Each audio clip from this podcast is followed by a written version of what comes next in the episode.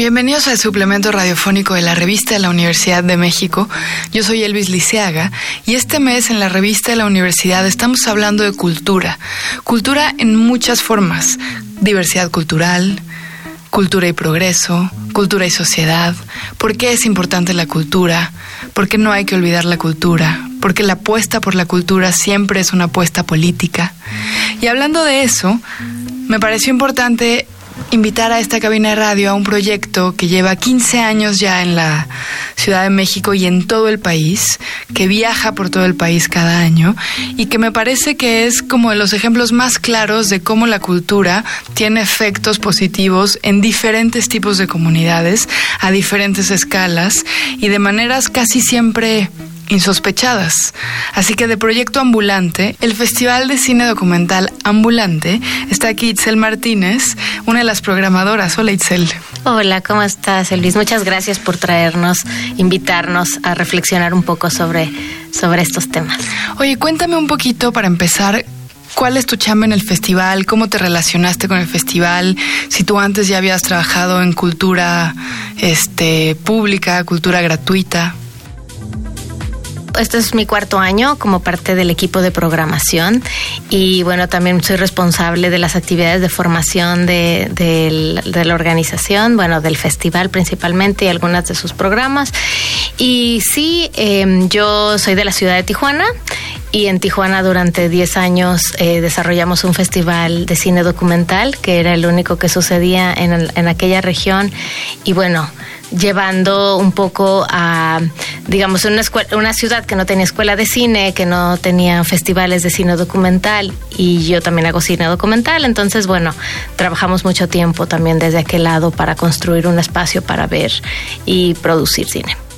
Una de las cosas más importantes, creo yo, de Ambulante es que junta lo cultural, es decir, tiene como un halo de no solo de diversidades, sino de entretenimientos, siempre tienen muchas categorías, pero al ser exactamente documental y no ficción, se junta esto entre la cultura y la realidad, la cultura y lo político, la cultura y la conciencia social, la cultura y pues todos los temas que se tocan, racismo, desapariciones, violencias, pero también se toca música y también se toca el mismo cine, ¿no? Hay documentales sobre cine.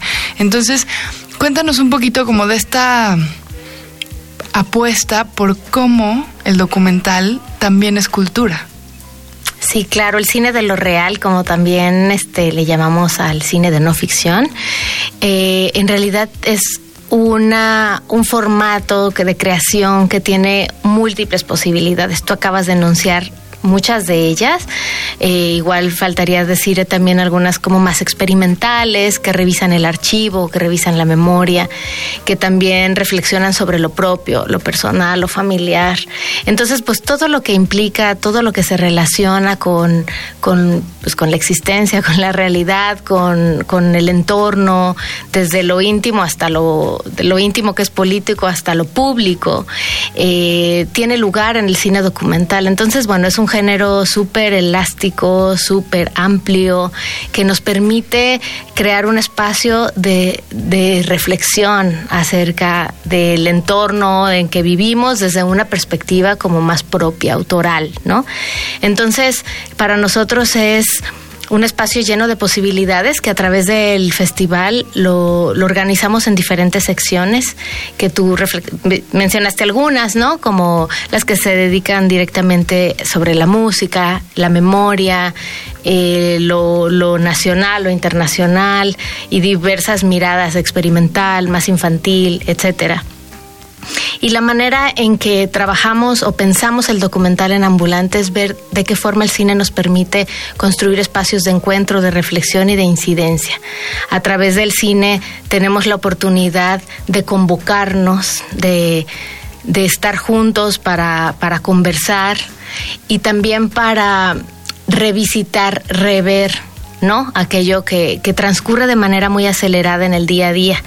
De pronto hay una como diferencia importante entre la velocidad que sucede en la prensa, por ejemplo, y, y la capacidad del tiempo de reflexión, pero también el tiempo de madurez de aquello que, que de aquel tema o de aquel aspecto de la realidad que se reflexiona y se madura en un proyecto cinematográfico, ¿no? Claro, lo que tú ves en cifras, en titulares, en un documental, conoces la historia detrás de esas cifras y eso puede generar un montón de cosas, como tú dices, debate, reflexión, empatía, rechazo, ¿no? Difícilmente uno ve un documental y sale inmune. Exactamente. Eh, como público del documental, no nada más ves la historia de alguien, sino que la vives. Entonces esa empatía que obviamente buscamos y es tan urgente en el momento presente en el cual estamos bombardeados de información y también bombardeados de noticias duras que casi que nada más dejamos de escucharlas o formamos como una coraza para como un escudo para sortear un poco como este bombardeo. En realidad en el cine nos permite ponernos en los zapatos del otro, ¿no? Vivirlo en el cuerpo, como vivir esa experiencia a través de las historias de los demás y eso definitivamente genera un efecto muy fuerte en nosotros, ¿no? Es una relación emocional, intelectual y social, política. Y eso nos permite también salir de una película conmovidos, tocados y con ganas de actuar y disponernos de una manera como activa sobre aquello que nos movió, ¿no? Claro, hay una reacción emocional muy importante en la ecuación de cómo responde uno, ¿no? Claro, y el cine nos permite eso, o sea, no nada más ver, sino experimentar. Oye, 15 años de un festival de documentales que además, como ya decía al principio, viaja por todo México, ha recorrido la ruralidad, las urbes, un montón de escenarios, tiene incluso su propia escuela. ¿Cómo les ha sorprendido los efectos que tiene llevar documentales a diferentes tipos de comunidades? Creo que pocos proyectos son tan capaces de ver cómo el documental genera algo más. Es un reto que a lo largo del tiempo ha madurado en el proceso de, de, entender qué hace ambulante y qué es, qué es ambulante y cuál es nuestra posición en el campo cultural mexicano. Y nuestra posición justo cada vez nos queda como más clara nuestra vocación de incidencia, o sea, de qué manera nosotros podemos provocar una transformación social, emocional, cultural en los entornos en los que recorremos definitivamente es, es algo como, como súper complejo porque México es muy grande y cada territorio tiene problemáticas y circunstancias y sensibilidades distintas. Y lo que nosotros nos proponemos a través de un trabajo como bastante, pues diría yo, complejo y, y, y constante de como de investigación cercana en el campo, ¿no? O sea, estar cercana a cada territorio y de múltiples maneras generar, generar como un diálogo, no nada más en el tiempo en que esté en el festival, sino continuamente como de intercambio de, de pues de información y de intereses y de necesidades, ¿no? Y lo que nosotros buscamos es ser como una plataforma que genera espacios posibles y cuando ya el entorno no nos necesita, retirarnos y buscar un, nuevo espacio para, para poder incidir. ¿Cuáles son algunas de las medidas de ustedes para ver qué lugar o a qué lugar le vendría muy bien ver una serie de documentales? Como dicen, vamos a tal lugar, este lugar tal vez no nos necesita tanto, pero ¿por qué no vamos a este otro pueblo? ¿No? ¿Cómo mapear la República Mexicana a partir de el documental. Eso me parece muy interesante.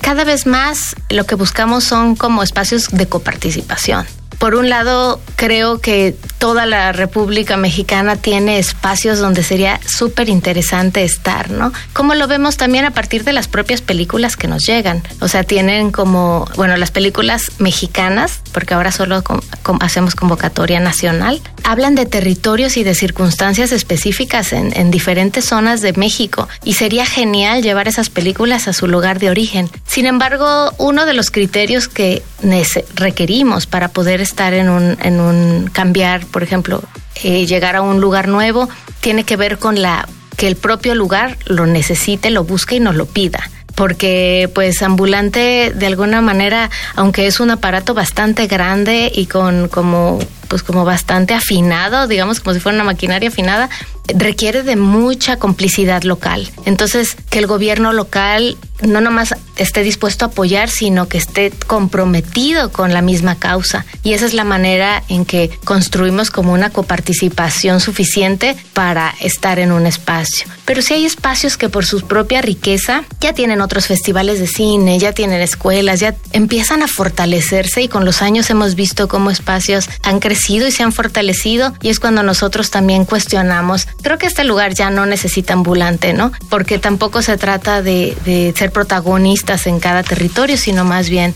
trabajar en conjunto.